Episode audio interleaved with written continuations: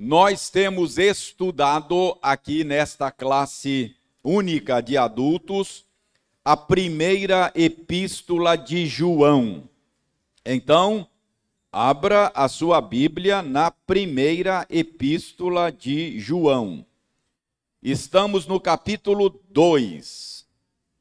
E... Vamos, vamos ler hoje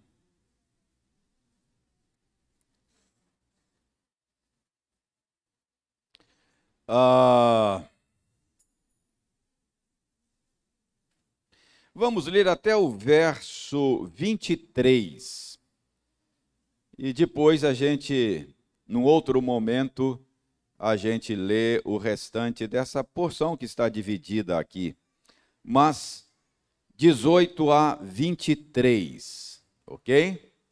Acompanhe aí a leitura que farei mantenha a sua Bíblia aberta, a fim de que você possa acompanhar a explicação do sentido desta passagem. Primeira de João, capítulo 2, versos 18 a 23. Filhinhos, já é a última hora. E como ouvistes que vem o anticristo, também agora muitos anticristos têm surgido, pelo que conhecemos que é a última hora. Eles saíram de nosso meio, entretanto não eram dos nossos. Porque se tivessem sido dos nossos, teriam permanecido conosco.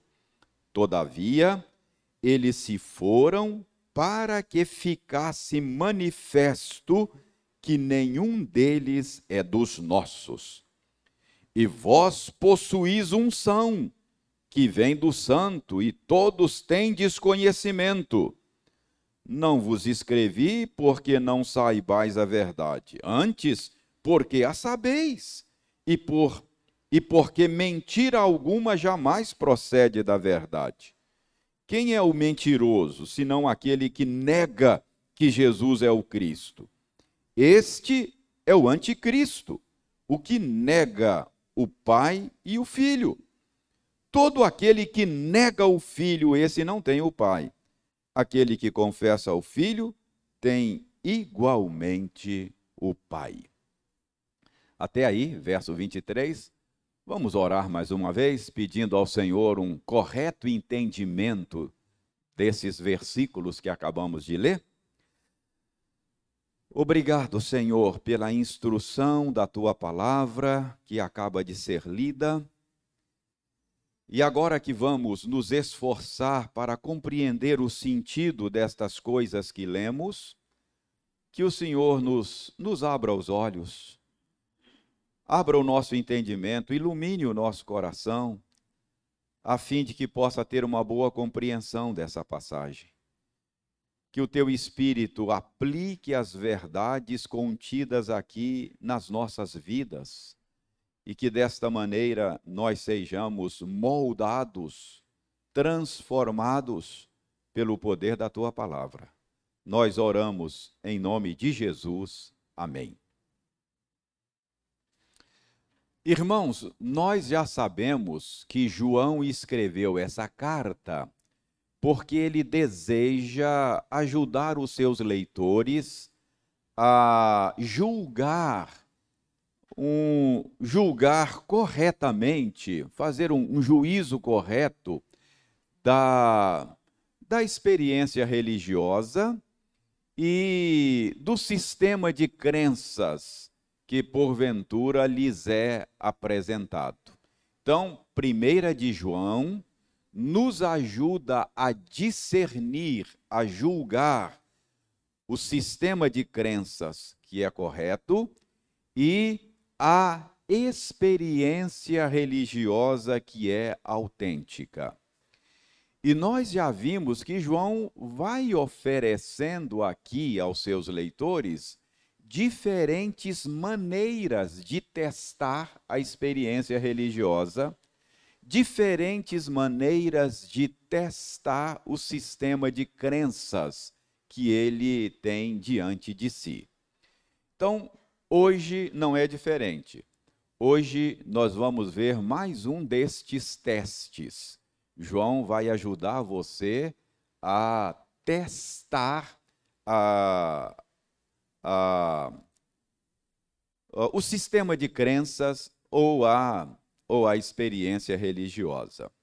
Então, temos aqui mais um teste. Uh, hoje, o teste que João apresenta é um teste mais de natureza doutrinária.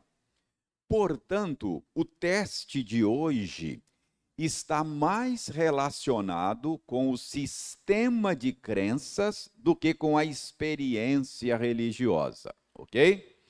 Então, alguns testes que já vimos, eles dizem respeito mais à experiência religiosa da pessoa, para ver se é uma experiência autêntica ou se é uma experiência fake.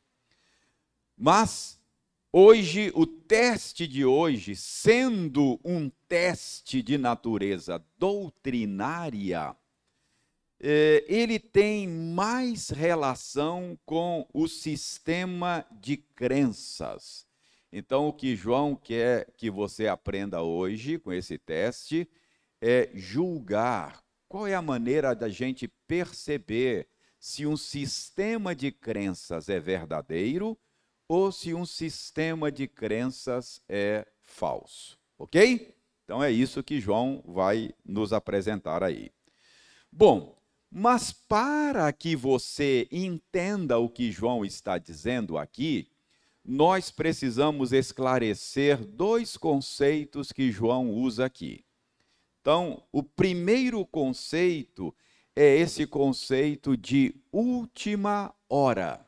Olha como é que João diz aí no verso 18: Filhinhos, já é a última hora. Então, o que, que João quer dizer com isso? Filhinhos, já é a última hora. O que é última hora? O que significa última hora? Irmãos, esse é um conceito importante no, no Novo Testamento, na, na Bíblia em geral. Primeiro, observe aí que quando João escreveu esta epístola, já era a última hora. Ele está dizendo, filhinhos, já é a última hora. Então, a última hora para João era alguma coisa presente, não era uma coisa futura. Não é? Para João, já era, quando ele escreveu, a última hora. Então, a última hora não era algo que estava no futuro, mas a última hora era algo que já estava presente, porque João diz aos seus leitores: já é a última hora. Mas o que significa isto? A última hora eu vou dizer o que significa e depois eu vou provar, tá bom? Então, a última hora significa o período que vai da primeira até a segunda vinda de Cristo, ok? Então, o que, que é a última hora? A última hora compreende o período entre a primeira vinda de Cristo até a segunda vinda. Por isso que João disse: Filhinhos, já é a última hora. Ou seja, Cristo já veio a primeira vez e nós estamos aguardando a sua segunda vinda. Portanto, João diz: estamos na última hora. Então, esse é o significado de última hora. A pergunta é agora: a Bíblia comprova isso? A Bíblia ensina isso? Então eu vou mostrar a você agora que é exatamente esse o sentido que a Bíblia dá a essa expressão. Aliás, deixe-me dizer a vocês que existem outras expressões sinônimas na Bíblia. Essa não é a única expressão. Às vezes a Bíblia se refere a esse período de maneira ligeiramente diferente. Então, vamos ver algumas dessas expressões. Abra sua Bíblia na primeira epístola de Paulo a Timóteo. Primeira Epístola de Paulo a Timóteo, no capítulo 4. Capítulo 4. Eu vou ler aí o verso primeiro. Primeira de Paulo a Timóteo 4, verso 1 diz o seguinte: Paulo escrevendo a Timóteo: Ora, o Espírito afirma expressamente que nos últimos tempos, preste atenção, é a mesma coisa, é ligeiramente diferente. Lá João fala da na última, na, como é que é? João diz lá da última hora. Aqui Paulo fala nos últimos tempos, mas é a mesma coisa. Então, Paulo está dizendo que o Espírito de Deus, o Espírito Santo, tem afirmado, tem revelado a eles expressamente que nos últimos tempos alguns apostatarão da fé por obedecerem a espíritos enganadores e a ensinos de demônios, verso 2, pela hipocrisia dos que falam mentiras e que têm cauterizada a própria consciência. O que que Paulo está fazendo nessa sessão? Paulo está escrevendo para um jovem pastor, Timóteo, que tinha que exercer o seu ministério nesse tempo, que vai entre a primeira a segunda vinda de Jesus. E Paulo então está alertando a Timóteo: olha, Timóteo, você tem que pastorear num período que é muito difícil, muito complicado. São os últimos dias, é a última hora, são os últimos tempos. E o Senhor já nos revelou que estes seriam tempos difíceis. É isso que Paulo está falando aqui para Timóteo. Então preste bem atenção, é, para Paulo, assim como para João, últimos tempos e última hora é o período que vai entre a primeira a segunda vinda do Senhor.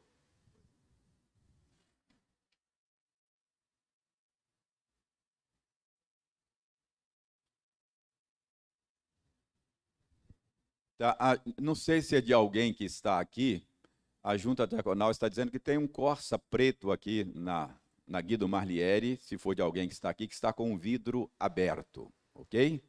Aqui na, na Guido Marlieri. Não está chovendo ainda, mas pode chover.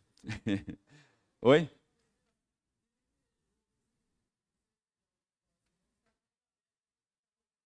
Ok.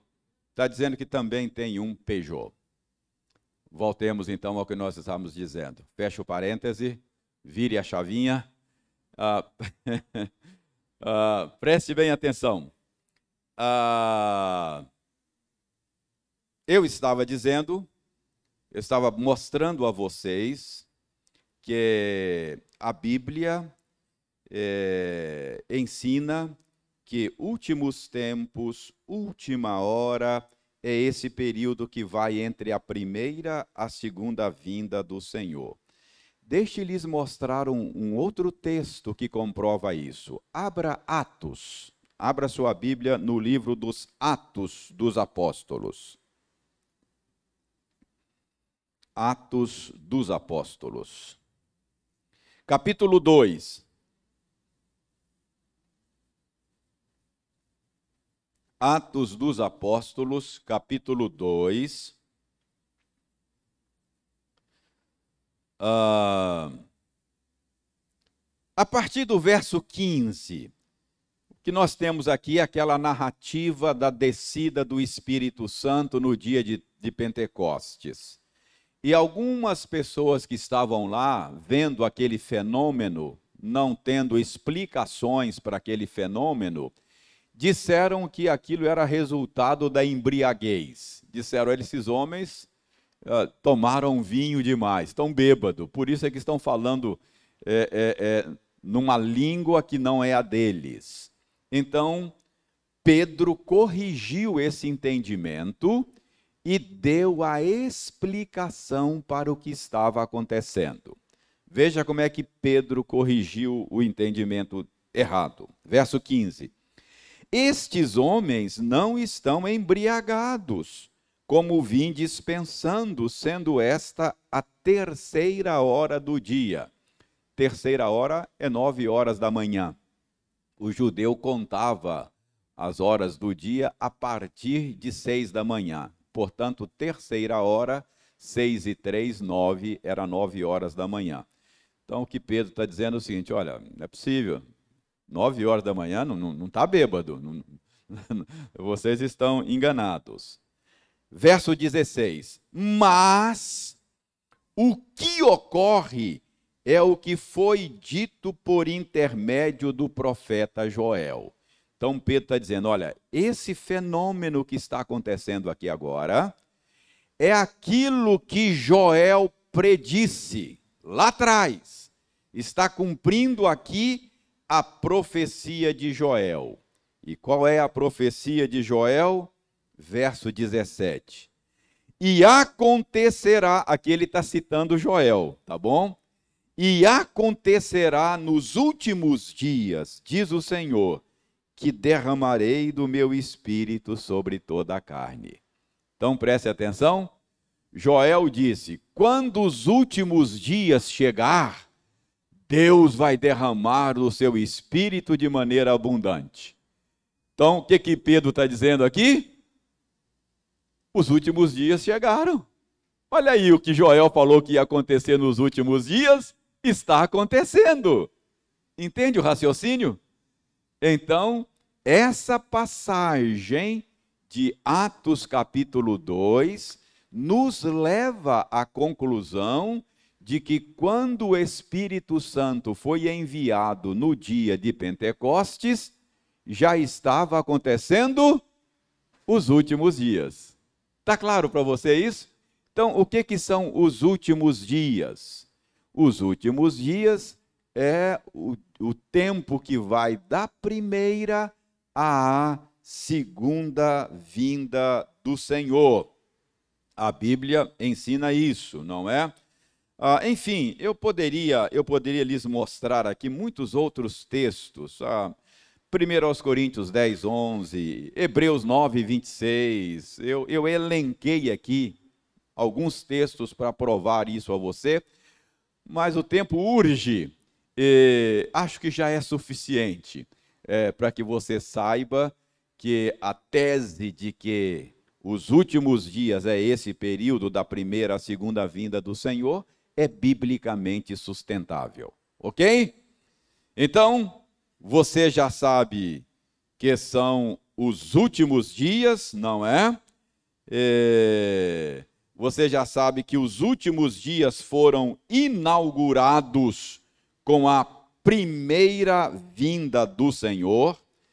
É, e eles serão consumados na segunda vinda do Senhor. Aqui você precisa ser esclarecido. É, a Bíblia às vezes fala do último dia no singular. É diferente, tá bom? Então, o último dia, às vezes nem fala, só fala o dia, o dia, que é, não é? Ou então fala o dia de Cristo. Paulo diz assim: Eu estou certo de que aquele que começou a boa obra em vós há de completá-la até o dia, até o dia de Cristo, singular. Então aí é o dia. É o, é o último dia, o dia da vinda do Senhor, que nós não sabemos quando será, só sabemos que virá. Então é diferente. Os últimos dias é um longo período que vai da primeira à segunda vinda do Senhor. Então a primeira vinda inaugurou, não é? Inaugurou aquilo que João chama de última hora. OK? Então voltemos aí Filhinhos, já é a última hora. E como ouvistes que vem o anticristo? Mais uma pausa aqui para entender outro conceito. Você já entendeu o primeiro conceito, que é última hora.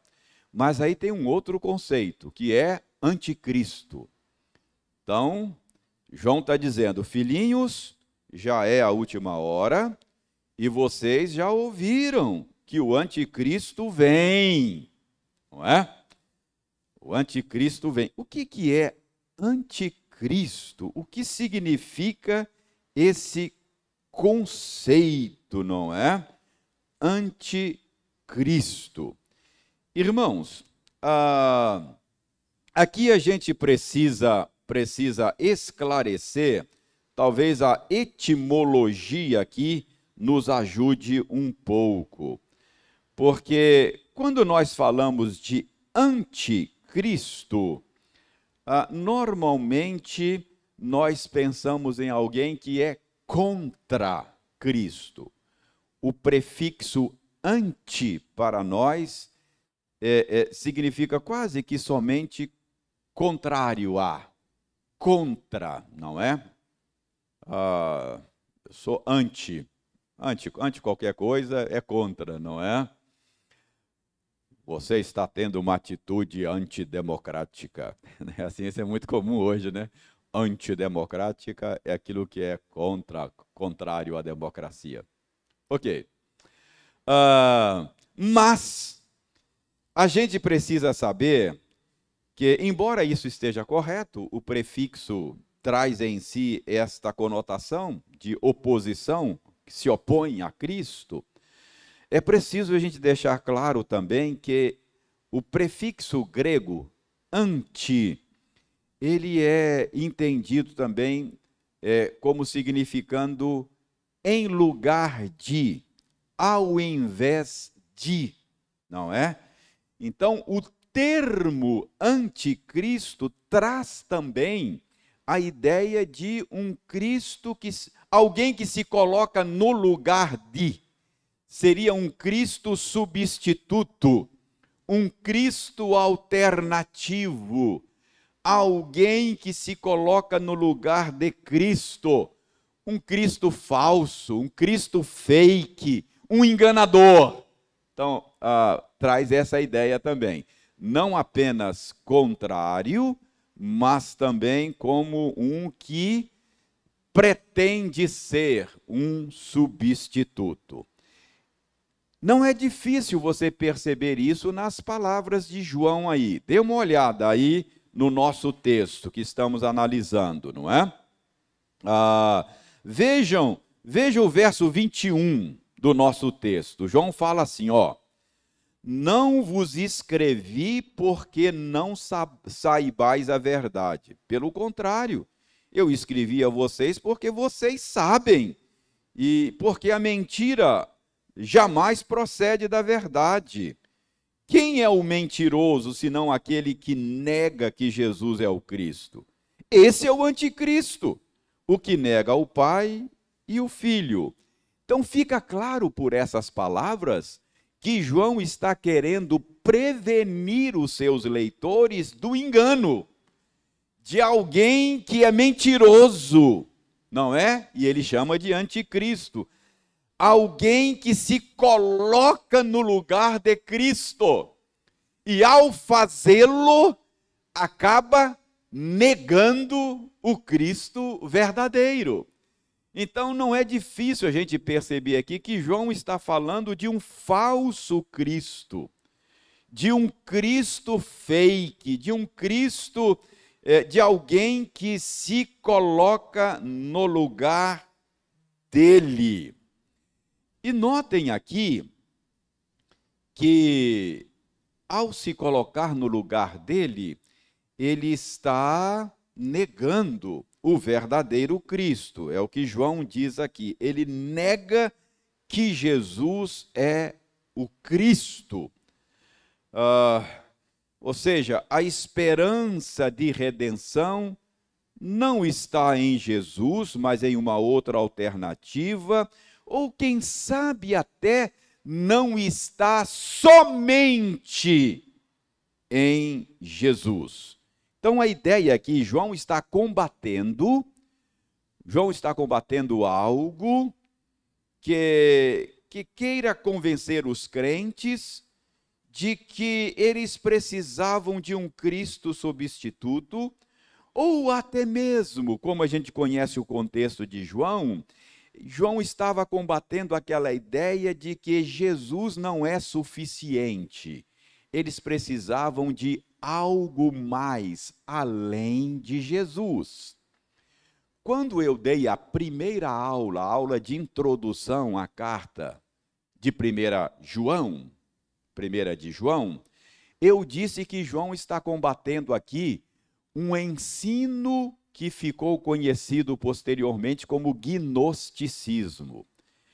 O gnosticismo só ganhou corpo depois, mas nos dias de João já existia é, é, um gnosticismo primitivo, incipiente, não é? Então, é isso que João está trazendo aos seus leitores. João está combatendo o ensino gnóstico dos seus dias. E o que ensinavam os mestres gnósticos? Eles ensinavam que que uh, eles eram detentores de um conhecimento secreto. Gnosticismo vem do verbo gnosco. Gnosco no grego é eu conheço, é o verbo conhecer. Então, é por isso que essa, é, é, é, esse sistema de pensamento que, que surgiu na igreja do primeiro século, ganhou depois o nome de gnosticismo. Os falsos mestres diziam mais ou menos o seguinte: olha, você já tem Jesus, mas ainda você precisa de mais. Você precisa de um conhecimento, de uma verdade que ninguém tem. Só os iniciados no gnosticismo. Ah, nem os apóstolos que andaram com Cristo têm. Então, para que você possa ser redimido, ser salvo, ter acesso à divindade, você precisa de ter acesso a esse conhecimento e você não tem acesso a esse conhecimento senão por meio dos mestres gnósticos. Então, eles eles reivindicavam para si um conhecimento secreto que ninguém mais tinha. E desse modo, o que, que eles estavam fazendo? Negando a Cristo. Negando no sentido de dizer que Cristo não era suficiente. O problema aqui é a suficiência de Cristo é uma negação muito sutil. E quem eram esses mestres gnósticos? Eram mestres que saíram de dentro da igreja, se deixaram levar pelo gnosticismo, ficaram fascinados com essa novidade que estava na praça e abraçaram essas ideias e começaram a ensinar essas ideias. Então eram mestres que haviam saído da igreja e ficavam tentando seduzir os crentes, ficavam é, assediando os crentes com essas coisas. Olhe aí o que João diz no verso no verso Uh, ah, 19, olha aí, verso 19, se referindo a esses mestres. Eles saíram de nosso meio, entretanto, não eram dos nossos, porque se tivessem sido dos nossos, teriam permanecido conosco. Todavia, eles se foram, para que ficasse manifesto que nenhum deles é dos nossos. Então, esses falsos mestres é, eram ex-líderes cristãos, mestres cristãos que abraçaram novidades. Isso acontece muito, não é? Ao longo da história.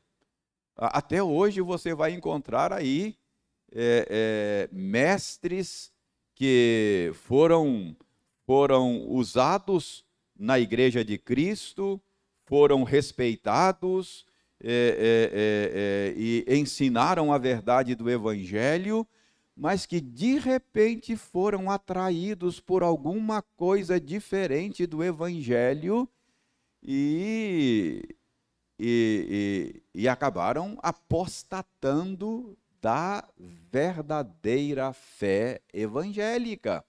E estão aí na praça, estão na internet, estão ensinando, estão seduzindo os crentes. Saíram do nosso meio porque não eram dos nossos, não é?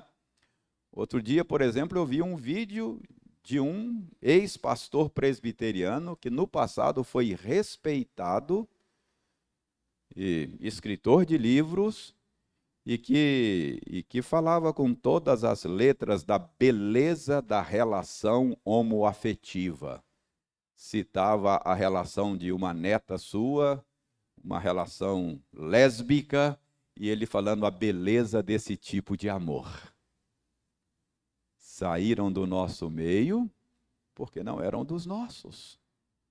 Entendeu? Então, era esse tipo de coisa que João estava combatendo nos seus dias, alertando os crentes, ajudando os crentes a julgar o sistema de fé, o sistema de crenças. Qual é o sistema de crenças? Será que esse sistema de crenças dos mestres gnósticos, eles são, ele é um sistema de crença aceitável? João está querendo que os seus leitores entendam que há um problema com esse sistema de crenças. Qual é o problema? Nega a suficiência de Cristo. No sistema deles, desses falsos mestres, João diz, o problema, o calcanhar de Aquiles, é que Cristo não é suficiente. Cristo não é suficiente. Então, todo sistema de crença para o qual Cristo não é suficiente, tem um problema. Porque para o sistema bíblico, Cristo é suficiente. Tudo é Cristo. Quem tem Cristo tem tudo e não precisa de mais nada. Então é isso que João está ensinando os seus leitores. Como é que você julga um sistema de crenças? Veja se Cristo é suficiente. Se Cristo não for suficiente, tem problema. Então é isso que está negando a Cristo. Está negando a Cristo. Dizer que Cristo não é suficiente é negar a Cristo. Portanto, esse sistema de crenças não é aceitável. Então, é isso que, que João está dizendo aqui. Então, João diz: olha, vocês já ouviram que vem o anticristo, é isso que João está dizendo. Então, os leitores de João, os primeiros leitores, não nós, que nós também somos leitores dele, mas os primeiros leitores de João já tinham ouvido falar que um anticristo viria. Onde é que eles ouviram falar? Olha, possivelmente eles tinham informações daquele sermão de Jesus, sermão profético que Jesus pregou prevendo a destruição do templo, não é? Uh, no ano 70 da nossa era. O templo foi destruído no ano 70. Jesus falou isso antes, não é? Prevendo a destruição do templo.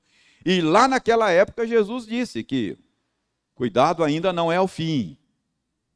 Haverá falsos cristos, não é? Falsos mestres. Cuidado para que ninguém engane vocês.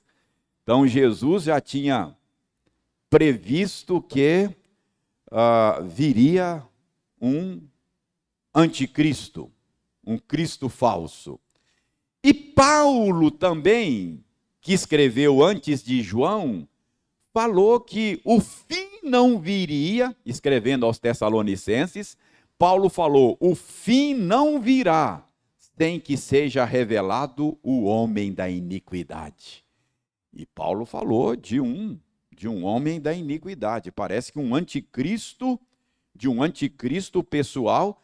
Paulo chega a dizer que esse anticristo, esse homem da iniquidade, que é a mesma coisa, haveria de realizar milagres, eh, sinais da mentira. Olha só. Então, João está dizendo: ó, Vocês já ouviram aí, Jesus falou, Paulo falou, vocês já ouviram que vem um anticristo. Mas deixa eu dizer para vocês uma coisa, isso que João está dizendo aqui. Muitos anticristos já estão surgindo. Ou seja, vocês sabem que virá um anticristo, mas saibam também que existem antecipações do anticristo. Então, existe, embora haverá um anticristo final, existem antecipações, não é? Antecipações. E qual é a marca do anticristo? Qual é a marca do anticristo? É negar a Cristo, é a mentira, é o engano, é o engodo. Então, João está dizendo: preste atenção nesses falsos mestres gnósticos. Isso aí é uma antecipação do anticristo. Cuidado, cuidado. Entendeu o que, que João está dizendo aqui? Então, olhem aí, vai começar a fazer sentido para você o que João está dizendo. Olha, filhinhos, já é a última hora. E como ouvistes que vem o anticristo, vocês sabem que vem, saibam que muitos anticristos têm surgido, saibam que há antecipações dele. Por quê? Porque nós sabemos que esta seria uma marca da última hora. E a última hora chegou. Os últimos dias chegaram. E uma das características dos últimos dias é o engano, é a mentira, é a, a apostasia. Então, eles saíram do nosso meio, apostataram, abandonaram a verdadeira fé, mas eles não eram dos nossos. Então, cuidado.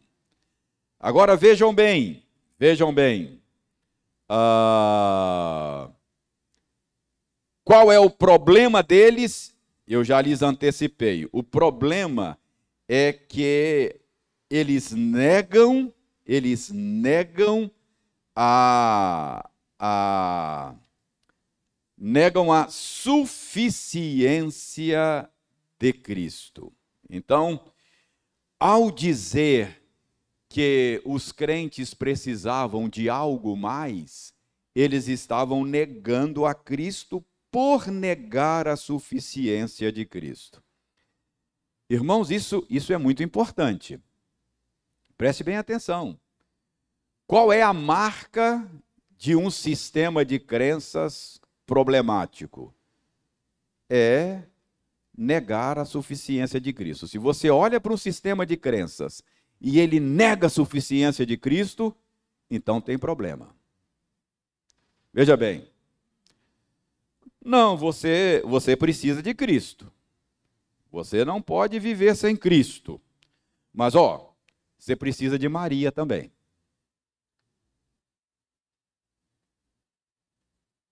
Presta atenção. Então, Cristo não é suficiente. Percebe? Tudo, como é que é? Tudo tudo com Cristo, nada sem Maria? Como é que é um negócio assim? Tem um, um dizer assim. Qual é o problema com esse sistema? negar a suficiência de Cristo. Cristo não é suficiente. Logo, esse sistema é problemático. É isso que João está dizendo, não é? A maneira de você julgar um conjunto de crenças é perceber se Cristo é suficiente. Ou então, ó, você já tem Cristo, ok, isso é bom. Você não pode ficar sem Cristo. Mas você precisa de uma experiência de crise. Você precisa receber um batismo com o Espírito Santo. Sem essa experiência de crise, você é um crente classe B, é um cristão classe B. Não, você tem que, você tem que ser um cristão assim de outro patamar. Você tem que ser batizado com o Espírito Santo. O que está sendo negado aí? A suficiência de Cristo. Cristo não é suficiente. Você tem Cristo, mas você precisa de uma experiência de crise. Percebe? Então, que, que João está ensinando aqui? Está ensinando você julgar um sistema de crença. Sistema de crença para o qual Cristo não é suficiente. Você tem Cristo, mas precisa de mais coisas. Então, esse sistema é defeituoso. Porque para a Bíblia, Cristo é tudo. Dele, por meio dele e para ele são todas as coisas. Todas as coisas foram criadas por meio dele. Sem ele, nada do que foi feito se fez. E Deus está trabalhando para convergir nele todas as coisas, dos céus e da terra, na consumação dos séculos. Ele é o centro de todas as coisas. Entendeu? Então, é isso que João está ensinando aqui. Você julgar um sistema de crença. Oi.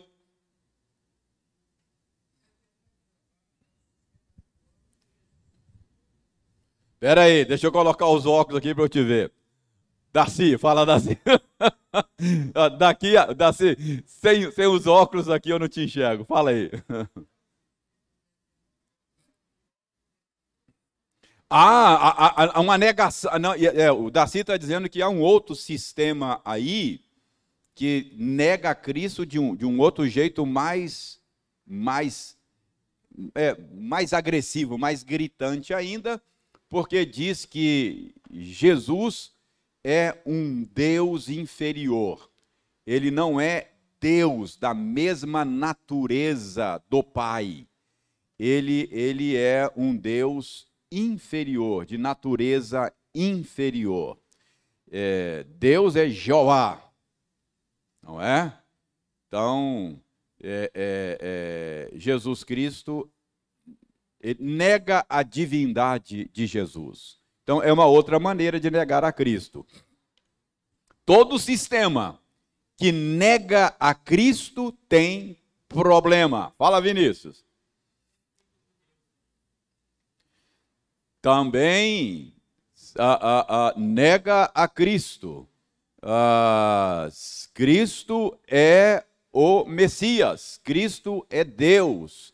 E o judeu, que judeu e qualquer pessoa que não reconhece isto, está irremediavelmente perdido. Fora de Cristo não há esperança, não há redenção. Em Cristo há redenção. Fora de Cristo não há redenção. É, o Erasmo está lembrando aqui que o escritor de Hebreus diz que nele, em Jesus, habita toda a plenitude da divindade, não é? Colossenses fala isso também. Ou seja, em Cristo você está conectado a Deus, a divindade, ao supremo ser, o ser absoluto que tem tudo em si mesmo. Pois não?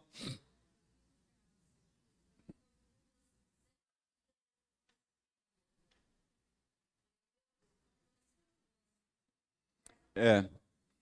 A gente pode até dizer que Deus usou Maria para gerar a natureza humana de Jesus. Ah, ele assumiu uma natureza humana, mas ele é um ser eterno que sempre existiu com a sua natureza divina. A natureza divina de Jesus é uma natureza incriada, ela não foi criada ele sempre existiu por toda a eternidade com a sua natureza divina. O que Deus fez é usar Maria para gerar uma natureza humana. Então ele recebeu, ele tomou para si uma natureza humana.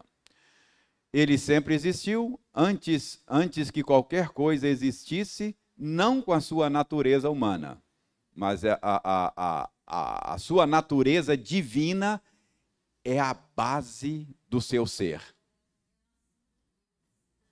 É.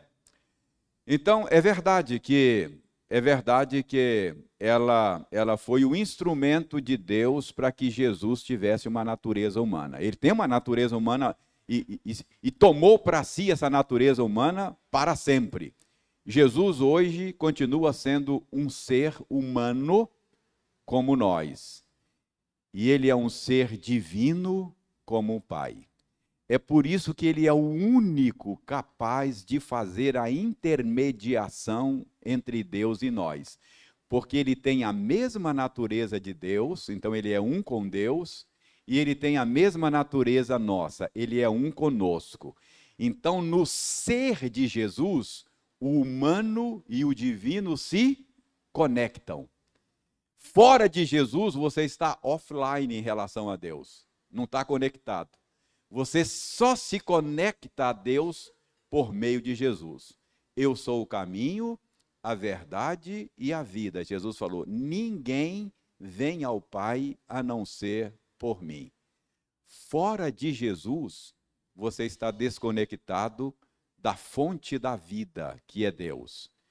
Fora de Jesus, você é um galho morto que vai secar e vai ser queimado. Ele falou: Eu sou a videira verdadeira, meu pai é o agricultor.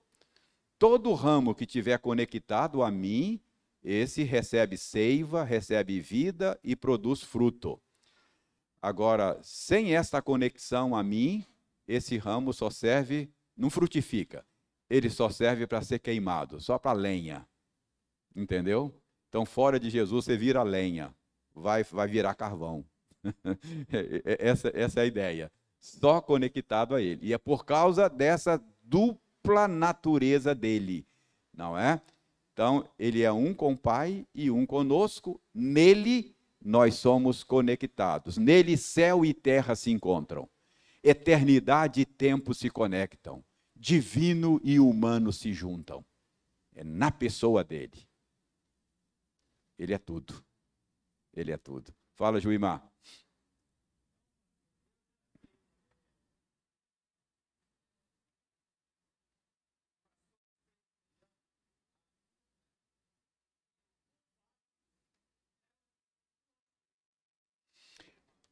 É, uh, essa é uma tese que. que mas é, é aquilo que João diz, não é? Que todo falso ensino, todo falso mestre é uma antecipação deste anticristo final que ainda não se revelou, não é?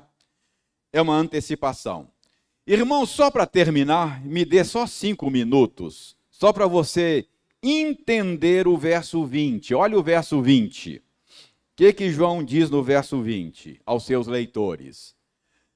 E vós possuís unção que vem do santo, e todos têm de conhecimento.